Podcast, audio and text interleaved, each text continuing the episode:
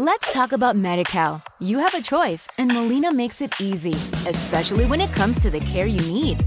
So let's talk about you, about making your life easier, about extra help to manage your health. Let's talk about your needs now and for the future. Nobody knows MediCal better than Molina.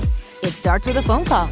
Call 866 420 5330 or visit meetmolinaca.com. Let's talk today.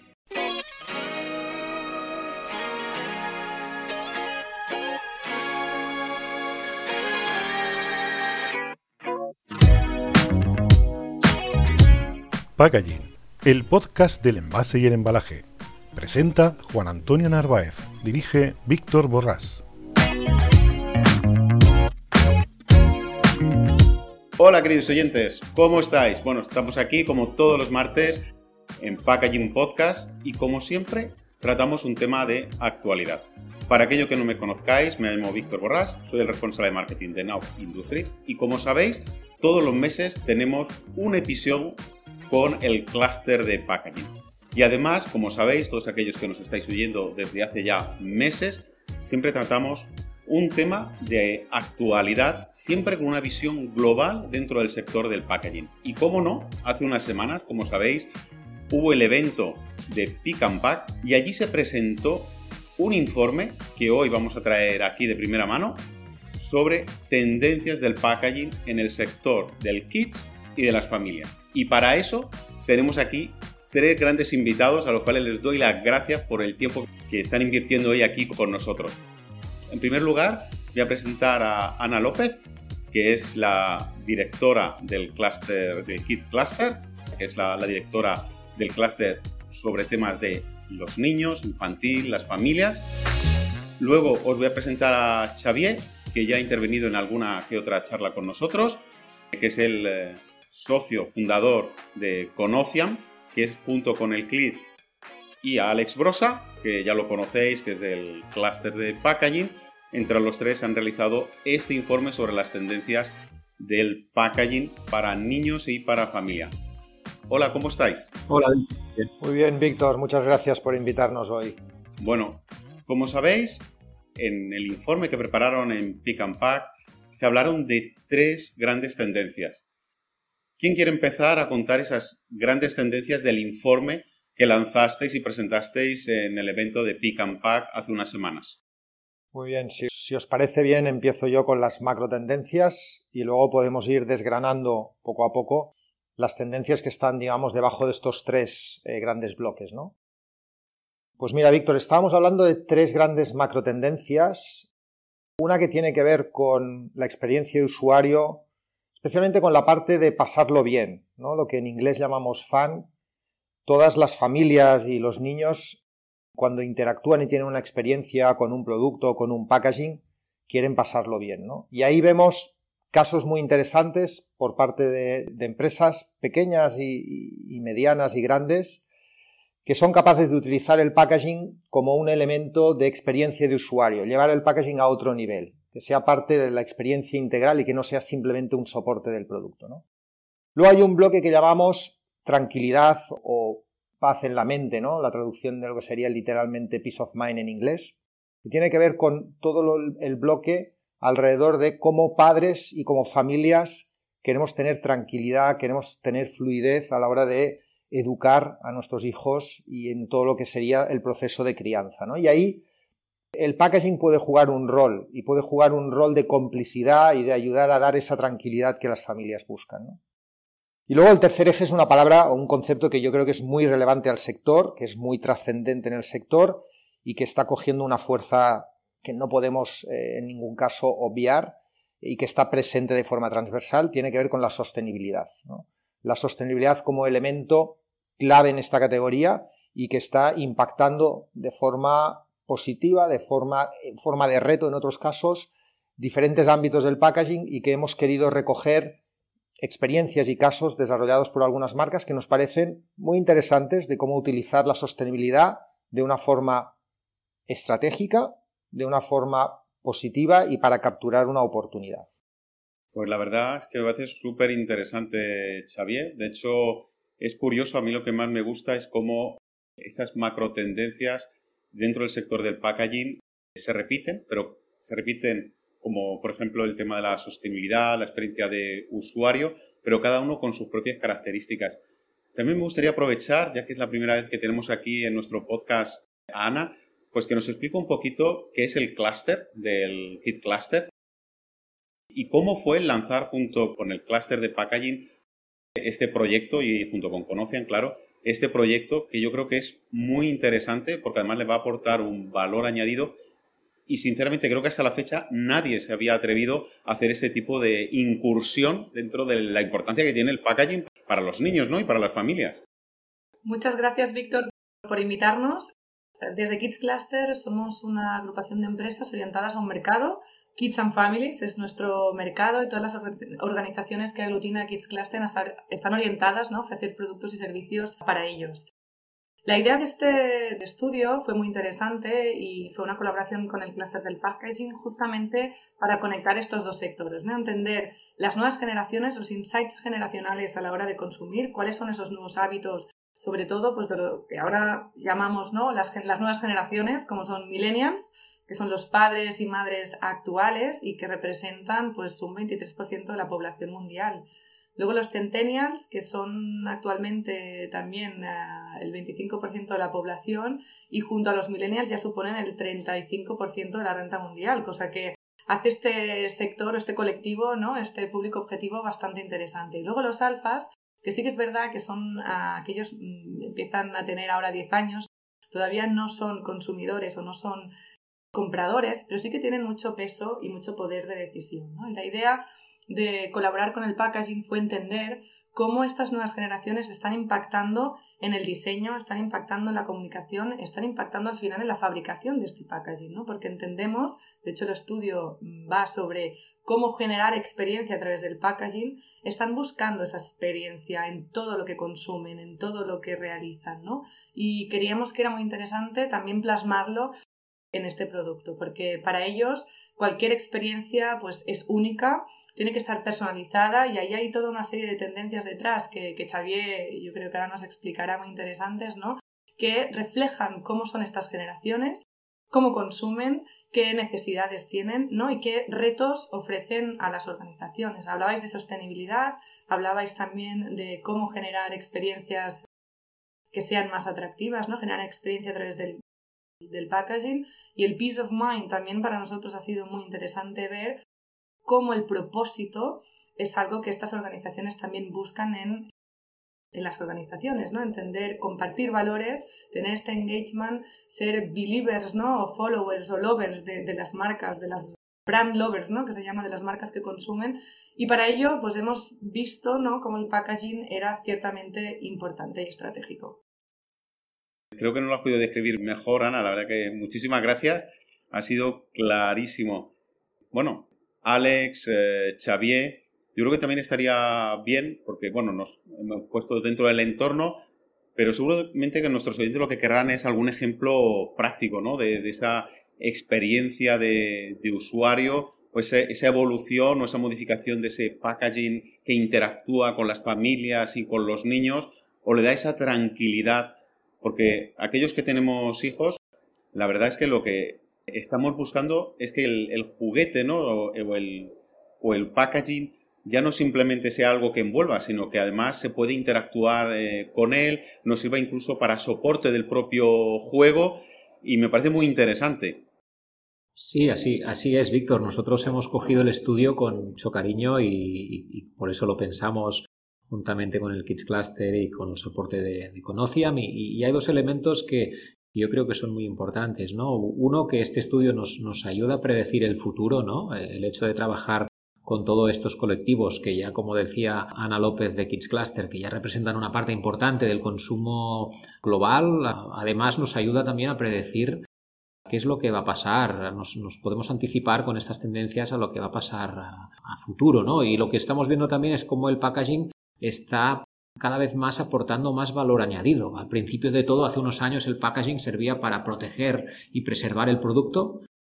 Hace unos años se decía que el packaging te ayudaba a vender, pero es que ahora ya es un elemento de, interacción, ¿no? Y en este estudio, pues uh, Conociam nos ha puesto muchísimos ejemplos que además tratan muchos de ellos de ser ejemplos innovadores, que no son seguramente muchos de ellos los más conocidos, y a través de ejemplos se ha estructurado un poquito todo este estudio, que son desde grandes empresas a, empresas más medianas, cómo ya están trabajando todo el tema del packaging, ¿no? No sé si Xavier querías, como comentaba Víctor, ejemplificar con alguna cosa concreta que podamos decir, mira, esto puede sorprender al oyente.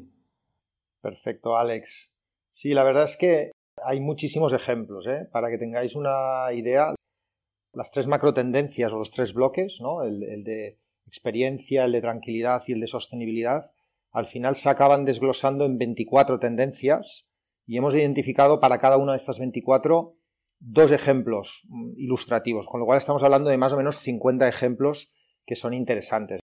Ahora no tenemos tiempo de entrar en esos 50, pero yo creo que hay alguno que vale la pena comentarlo y alguno quizás más en profundidad, ¿no?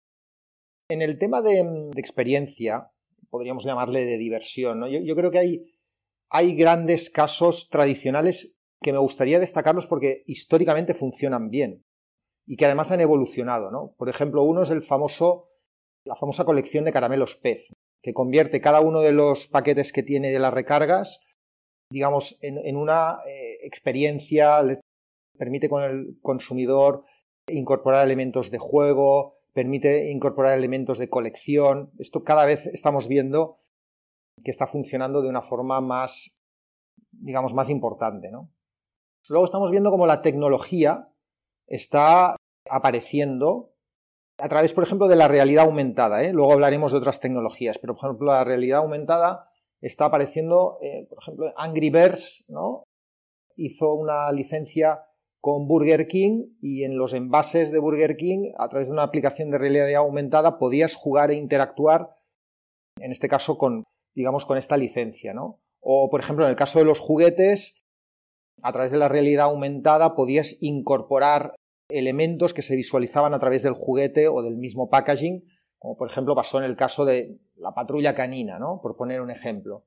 Luego hay, hay también mucha experiencia cada vez más sin aplicar tecnología. Yo creo que esto es importante porque a veces pensamos en experiencia a través de la tecnología y está bien, pero el hecho de que el propio packaging se convierta en un elemento de juego, creo que puede ser una dirección muy interesante de explorar para muchas empresas, ¿no? Lo estamos viendo, por ejemplo, en algunas empresas de juguetes, ¿no? Que convierten, pues e, el envase se puede convertir en parte del juego, ¿no? Por ejemplo, hay empresas que venden un juguete, imaginemos, pues no sé, un camión de bomberos, y el envase se puede convertir en la ciudad, ¿no? Donde el camión de bomberos, pues puede interactuar con parte de los edificios que representa el packaging, ¿no? Otro caso que nos parecía muy interesante, este lo, lo desarrolló IKEA, fue una promoción, vamos a decirlo, fue una actividad de marketing limitada en el tiempo, pero tanto el enfoque como los resultados nos parecían muy inspiradores, ¿no? Y es el utilizar la caja de embalaje de IKEA, que es una caja, vamos a decir, de papel o de cartón ondulado, marrón, vamos a decir, relativamente estándar, no tiene nada específico. Mediante una aplicación de realidad aumentada se podían dibujar en, la caja y recortar una serie de elementos que luego podían pasar a ser juguetes o elementos de decoración de la casa o permitían a los padres y a los niños interactuar. El hecho de convertir el embalaje en un elemento de interacción y en un juguete o en parte del decorado de la casa nos parecía un caso muy muy interesante. Y hay muchísimos más, ¿eh? ediciones limitadas, con una estética más retro, todo el tema retro de los años 80 está volviendo muchísimo. El, famoso fenómeno del unboxing, ¿no? El hecho de, a través del canal e-commerce, se generan nuevos momentos y nuevas oportunidades para impactar al consumidor y facilitar lo que sería, digamos, el embalaje y el desembalaje por parte del consumidor, ¿no? Y hay casos, la verdad, muy interesantes, ¿no? Aquí. Y luego me gustaría cerrar este capítulo digamos, de, fan y de diversión y de experiencia, con una tendencia que se sale puramente de los niños, pero que creo que es muy interesante y que además a nivel, a nivel de línea de negocio y de modelo de negocio estamos viendo casos muy interesantes y muy rentables, ¿no? Y es el desarrollo de gamas para adultos que tienen que ver con, productos de la infancia. Entonces estamos viendo, por ejemplo, en el caso de Lego o en el caso de Play-Doh, que es marca, digamos, líder de plastilina en Estados Unidos, cómo han desarrollado productos para el target adulto que les remiten, en parte, a los valores y algunos productos que esos adultos tenían cuando eran jóvenes. En el caso de Lego lo, estamos viendo como hay un desarrollo clarísimo de una línea con un packaging especial, negro, muy diferencial, premium, que les introduce además en el mundo del puzzle, puzzle 3D a unos precios espectaculares y con un margen y una rentabilidad muy alta. Y lo mismo estamos viendo en otras categorías. Entonces, yo creo que todo este desarrollo de un packaging para adulto que les lleva la experiencia de cuando eran niños es una tendencia que está cogiendo muchísima fuerza. Yo creo que con esto tenemos una pincelada de lo que sería la parte de, experiencia, Víctor. ¿eh? No sé si los otros quieren asistir, que asisten, quieren compartir alguna experiencia o añadir algo más. Yo creo que esto tenía una primera visión. de decir, yo soy usuario, ¿eh? yo soy de los que terminé muy tarde de seguir jugando con juguetes porque soy un apasionado del, Lego, ¿eh? Pero, pero sigo usándolo y, de hecho comparto 100% porque, bueno, a mí personalmente me gusta, ¿no? Me gusta montar, me gusta construir, pero además me gusta interactuar y, lo, lo, divertido que tiene esa interacción es que te permite además poder interactuar con tus hijos, ¿no? Es un, es un momento en el que aunque es un juguete de adulto, te permite al mismo tiempo poder interactuar y, jugar. Y eso es una experiencia que hasta que no la estás viviendo no eres capaz de poderla valorar y la verdad es que yo creo que eso yo animaría a todos los padres, que es lo que quiero decir, animaría a todos los padres a que vivieran esa experiencia porque es muy enriquecedora, ¿no? Al, al final, tú como padre adulto, sin darte cuenta, te metes en la mente del niño y te pones también a jugar a su mismo, a su mismo nivel. Ana, una pregunta. Entiendo, ¿cómo han visto las empresas del sector, ¿no? Este informe, este estudio, porque entiendo que a muchas de ellas les ayudará ¿no? a, evolucionar o adaptarse. O no, o ellas ya, tenían claro que, este, que esto es por donde iba. No sé, ¿cómo, han, han percibido e, este estudio? Porque a mí me parece muy interesante. Yo creo que ha sido un estudio muy interesante para las organizaciones del clúster, pero no solo para las organizaciones del clúster. Aquí el ejercicio de, como decíamos, ¿no? de juntar dos eh, miradas, una desde el sector infantil y la otra desde el sector del packaging, nos ha permitido explorar tendencias que van más allá eh, estrictamente de nuestro sector o del sector del packaging. ¿no? Y en ese sentido hemos visto muchos ejemplos que son muy inspiradores para las empresas de productos infantiles, pero no exclusivamente. Y con los ejemplos que explicaba Xavier, pues vemos claramente cómo nuestras generaciones priorizan interacción, ¿no? Y eso va más allá de las categorías de producto infantil. Están priorizando también la personalización y eso también nos tiene que hacer el ejercicio de pensar realmente si estamos enfocando nuestros productos a esas nuevas generaciones para que conecten, para que piensen que la experiencia de comprar nuestro producto es única ¿no? y, es muy instagrameable y permite pues, eh, crear esa, esa nueva experiencia, como decíamos. ¿no? Y por último, yo creo que aquí también nos ha permitido este estudio ver como tendencias a priori contradictorias, ¿no? Pero que conviven y coexisten. Por un lado veíamos el unboxing, como decía Xavier, ¿no? que es esa experiencia de mm, saber qué hay detrás ¿no? y que el packaging ya nos está generando esta experiencia. Y en contraposición hemos visto eh, ejemplos de que el packaging justamente mm, hace lo contrario, que es ocultar el producto que hay dentro, generar ese efecto sorpresa y que tú cuando compras el producto no sabes lo que hay dentro. ¿no? Y eso es una experiencia totalmente opuesta al unboxing, que ya sabes lo que vas a comprar antes de hacer la compra. Y luego, justamente esto, ¿no? Vemos cómo los niños se adultizan antes y dejan de consumir productos infantiles antes, ¿no? Un poco prematuramente por culpa de las tecnologías. Y al contrario, vemos como cada vez los padres son más kidults. Y a la vez comparten también o quieren compartir experiencias de juego con sus hijos e hijas, ¿no? Con lo cual ahí vemos diferentes tendencias que se tocan y que de alguna manera permiten pensar en pues esas colaboraciones o en esos productos que no son tan infantiles, cómo pueden realmente serlo a través de una experiencia de gamificación y al revés, productos infantiles, cómo los podemos dirigir a nuevos targets adultos. Con lo cual, yo creo que este estudio y estas tendencias que os invitamos a que, lo, que nos lo solicitéis ¿no? y que lo leáis porque realmente es muy interesante y tiene mucha profundidad, va más allá de nuestro sector ¿no? y nos puede permitir justamente crear esas colaboraciones con sectores afines como es el packaging. Está, está clarísimo.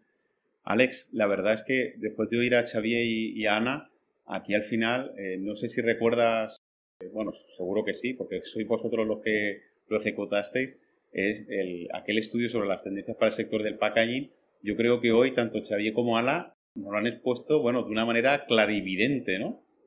Porque hemos visto todas y cada una de esas, pero en ejemplos reales. Sí, bueno, de, hecho este estudio nació un poquito a raíz del estudio que hicimos el año pasado de tendencias de packaging, ¿no? Y es como un vertical de, de estas tendencias aplicado al sector kids, ¿no? Yo diría una cosa importante que, lo habéis comentado todos, ¿no? En cierto modo, que no es solo un estudio de tendencias, sino que para las empresas es muy útil para ver qué nuevos modelos de negocio se pueden desarrollar con estas tendencias. Aquí hablábamos de todas las tendencias del kidults, ¿no? De, de, cómo nosotros los adultos podemos consumir como si fuéramos niños. Esto es claramente un nuevo modelo de negocio que las marcas pueden desarrollar.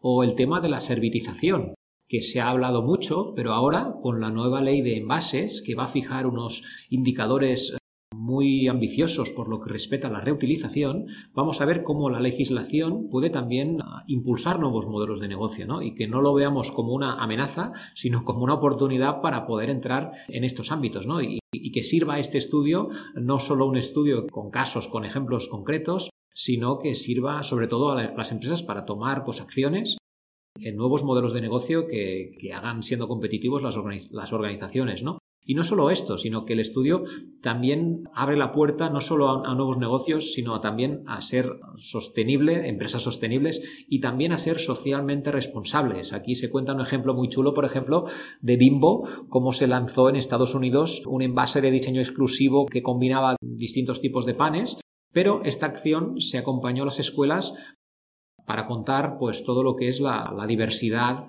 entre las personas, ¿no? es, decir, ya como el packaging sirve para educar a la sociedad y cómo las marcas tienen que trabajar tres cosas, lo que se llama el valor compartido, ¿no? De, un lado, de ser competitivos y ganar dinero, del otro, de ser socialmente responsables y el tercer elemento, de, de temas sostenibles, pues también trabajarlo, ¿no? Y trabajarlo eh, en un mismo nivel, ¿no? Yo creo que este estudio puede ser también muy útil para que las empresas tomen conciencia de todo lo que se está realizando en, el mundo en estos, en estos ámbitos.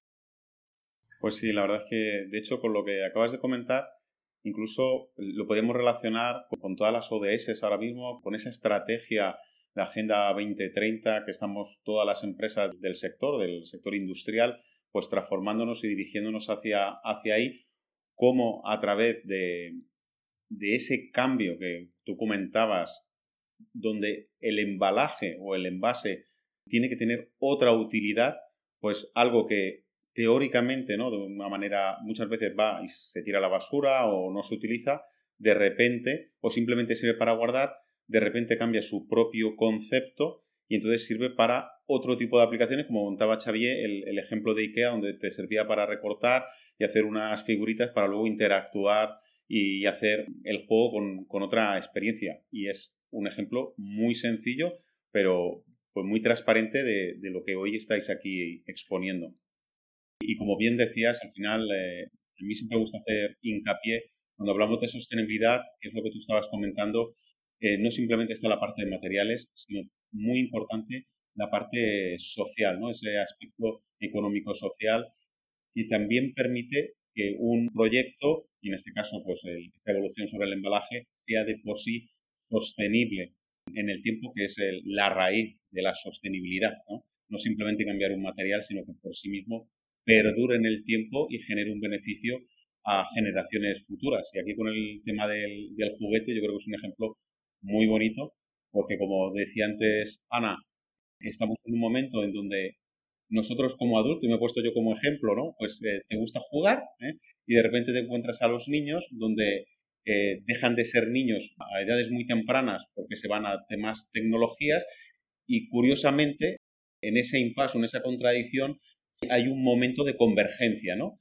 donde a través del juego nos permite converger los padres con los niños en momentos en que nos separamos. Y yo creo que el ejemplo que ha puesto Xavier y que estamos aquí poniendo con el, con el informe y con el estudio, pues sinceramente creo que es muy interesante y además es el corazón también del podcast y del sector del packaging, donde demostramos día a día esa transabilidad que tiene el sector del packaging y podemos poner ejemplos en sectores tan concretos como el que hoy estamos aquí, el tema del, del juguete, de los niños y de la, y de la familia.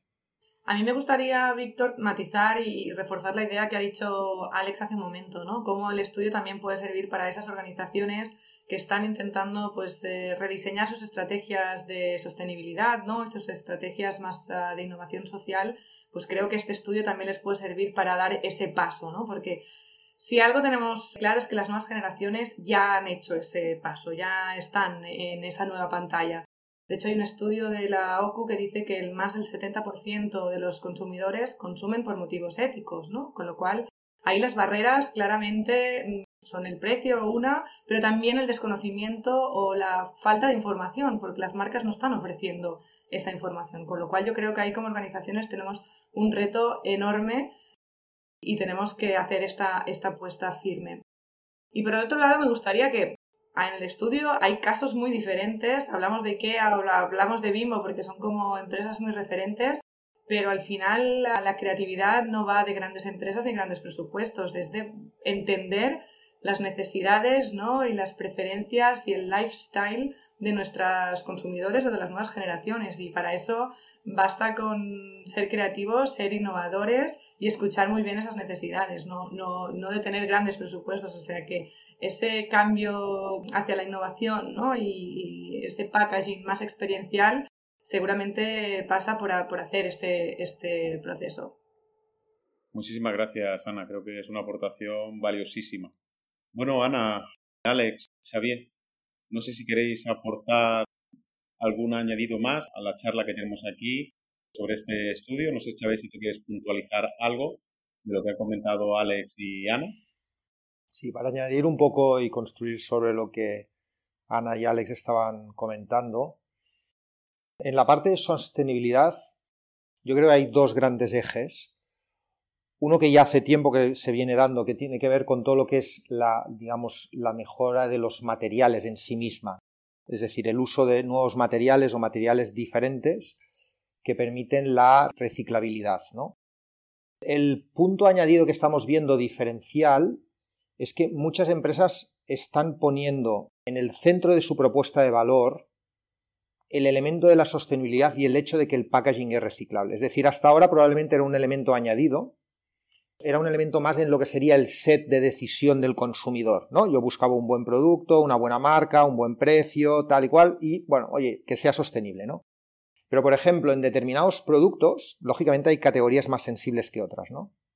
Pero hemos identificado un caso de una empresa muy conocida de alimentación, pero podría ser una empresa pequeña, como decía Ana, porque no, no es un tema de presupuesto, que vende un producto orgánico y que ha desarrollado un nuevo envase, estamos hablando de un, de un pouch, ¿no? de un producto con un embolsado flexible para niños, y un tercio o casi la mitad del envase se destaca que es un material nuevo, mucho menos, vamos a decir, complejo, referido a las multicapas, más simple, que además es más fácil de reciclar. Y eso es como una tercera parte de la propuesta de valor en el packaging. Es decir, si una empresa que es líder a nivel mundial en alimentación pone esto en valor, es que tiene muy claro que sus consumidores lo valoran, porque si no pondría otra cosa, ¿no? Así de simple. Con lo cual, yo creo que es bueno animar a las empresas a explorar hasta qué punto podemos poner en valor o hasta qué punto deberíamos poner más en valor la sostenibilidad, si tenemos algo que decir, digamos, de nuestro packaging y de nuestros productos. ¿no? Entonces, este yo creo que es el primer punto. Y el segundo punto es el mundo que viene de, sostenibilidad, circularidad, es complejo. Hay una complejidad grande, ¿no? A nivel de materiales, a nivel de legislación, a nivel incluso de diferencias de legislación entre países, aunque se intente armonizar, ¿no? Y va a suponer en algunos casos, vamos a decir, una mayor complejidad, ¿no? Por ejemplo, plásticos de un solo uso y demás. Lo cierto es que lo que estamos viendo es que muchos de los casos que se están poniendo en práctica y se están llevando adelante son alianzas. Lo digo porque esto abre un punto que creo que es relevante a nivel de modelo de negocio, en el que es posible que una empresa por sí misma le cueste desarrollar un nuevo modelo de negocio o le cueste desarrollar el eje de la circularidad, no sepa cómo hacerlo, no entiende bien los actores, no entiende el modelo económico. Es normal, es normal yo soy un fabricante de juguetes o soy un fabricante de alimentos o de zapatos, yo a lo mío, ¿no? Pero existen empresas, y hay algunas conocidas a nivel mundial, como Sloop o Repack, que ofrecen modelos de negocio que permiten aplicar circularidad, ¿no? Y lo hacen de una forma, digamos, trabajando conjuntamente con el fabricante, en el caso de que sea necesario con el retailer, y generando propuestas de valor que son, vamos a decir, relativamente fáciles, que no le generan demasiado problema al usuario final y que están bien aceptadas en la cadena de valor. Entonces yo diría, este es un momento para explorar colaboraciones y nuevos modelos de negocio.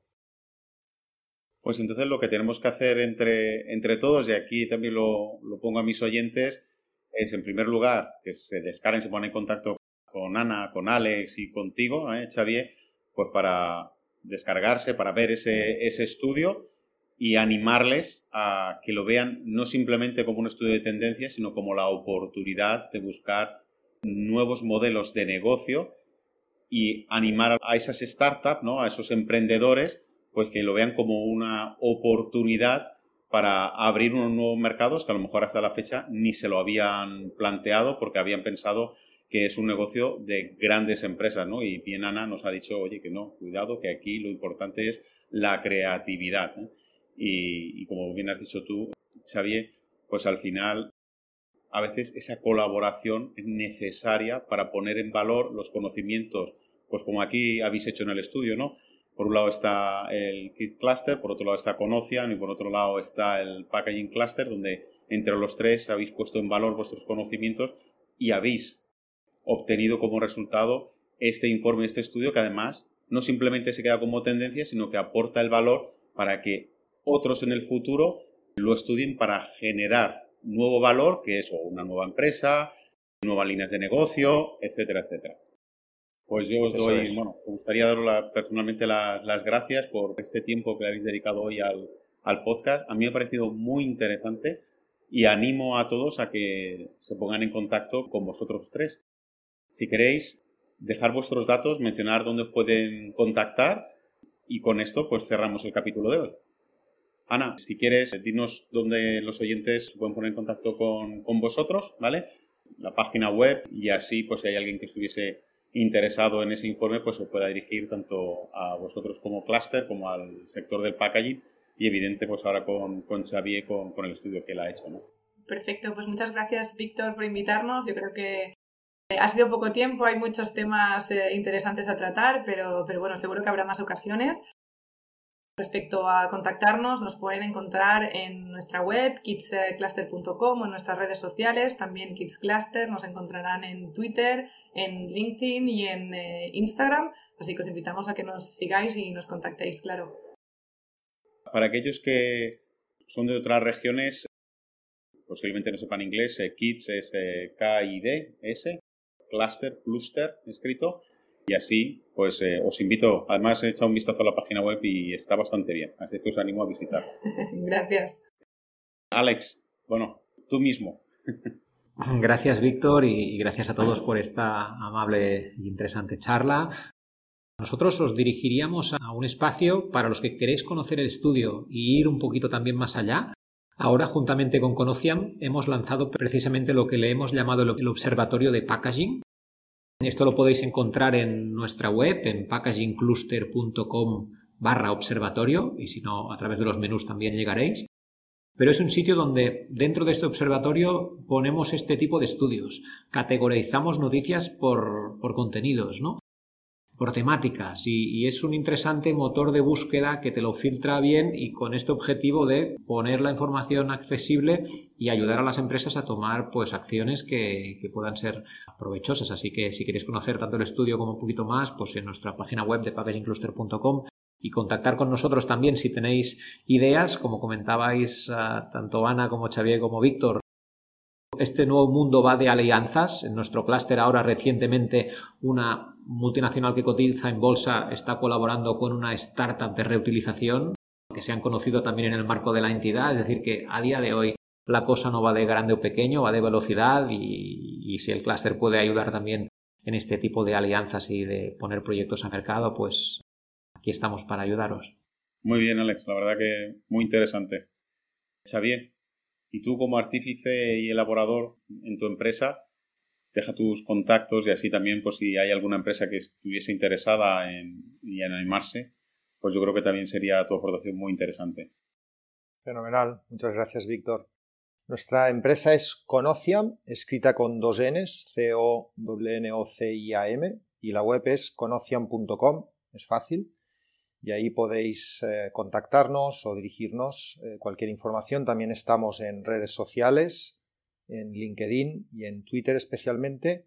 Y si preferís, hay un mail al cual podéis escribir que es info.conocian.com.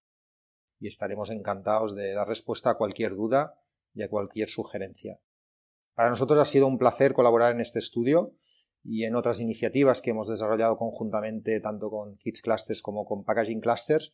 La verdad es que cada experiencia es un aprendizaje porque ves un montón de tendencias, pero conforme las vas viendo, ¿no? Vas aprendiendo y te das cuenta que realmente, como estabais confirmando y, y comentando, no es un tema de tamaño ni de músculo. Hoy en día es un tema de capacidad, de ganas, de ambición. Y de hecho por eso tantas startups y el mundo del emprendimiento está floreciendo de una forma tan fuerte, ¿no? Y cada vez hay más ecosistemas, más hubs, más labs para precisamente fomentar la colaboración y la innovación entre diferentes actores del ecosistema. Por tanto, os animaríamos a innovar y a innovar de forma abierta en un ecosistema. Y en cualquier caso, muchísimas gracias por la oportunidad de hoy poder compartir este informe y algunas de las conclusiones, solo algunas, pero de las conclusiones que hemos creído más interesantes. Pues muchísimas gracias a los tres por estar aquí con nosotros. Y queridos oyentes, como sabéis, todos los martes estamos aquí en Packaging Podcast. Y como sabéis, una vez al mes estamos aquí con nuestros amigos del Packaging Cluster. Y ahora además incorporamos aquí también al Kit Cluster como nuestro nuevo invitado. Ya sabéis que cuando queráis podéis aquí participar con nosotros y contar todas las novedades. Y Xavier, nosotros seguimos trabajando. Muchísimas gracias y como siempre, nos oímos el próximo martes. Hasta luego. Muchísimas gracias, adiós.